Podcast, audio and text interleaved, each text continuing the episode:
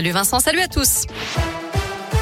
À la une, ils sont partis de Nice ou encore de Montpellier. Ils arrivent dans la région aujourd'hui. Les convois de la liberté sont lancés sur les routes de France. Inspirés d'un mouvement né ces dernières semaines au Canada, ils sont opposés aux contraintes sanitaires. Ils dénoncent aussi la baisse du pouvoir d'achat et ils sont attendus notamment à Lyon ce soir. Certains partiront aussi de Clermont demain matin. À Paris, la préfecture de police a interdit ces convois pour éviter tout blocage demain des grands axes de la capitale. Et puis tout à l'heure, ce sont les autorités belges qui ont décidé d'interdire ce convoi qui devait relier Paris à Bruxelles. Cette belle frayeur hier pour un automobiliste sur la RN 88 à Monistrol. Une voiture a roulé sur un matelas qui venait de tomber d'un autre véhicule.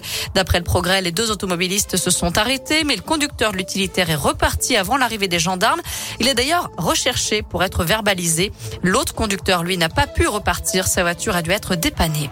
À retenir aussi ce chiffre, plus de 1000 créneaux sont disponibles chaque jour au vaccinodrome de Saint-Etienne. Indication de la préfecture de la Loire, alors qu'à partir de mardi prochain, dans 5 jours, le délai pour faire sa dose de rappel passera de 6 à 4 mois. Ça concerne tous ceux âgés de plus de 18 ans et un mois.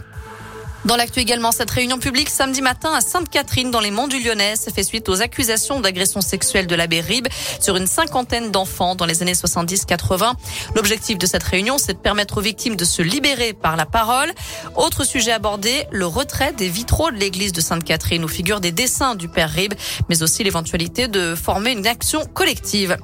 Enfin, journée blanche pour l'équipe de France. Pas de nouvelles médailles aux Jeux Olympiques d'hiver à Pékin. Et la déception d'Alexis Pinturo qui a chuté ce matin sur la manche de slalom du combiné alpin. Les bilans sont rassurants avec une contusion simple de l'épaule. Pas de souci pour être au départ du géant dimanche. Il y aura du ski alpin également demain. On suivra la nuit prochaine la stéphanoise Tiffany Gauthier en super G. Et enfin, des chances de podium avec du biathlon chez les filles. Le sprint 7 km et demi. Voilà, vous savez toute l'actu. Très bonne soirée à tous. Merci beaucoup Naomi.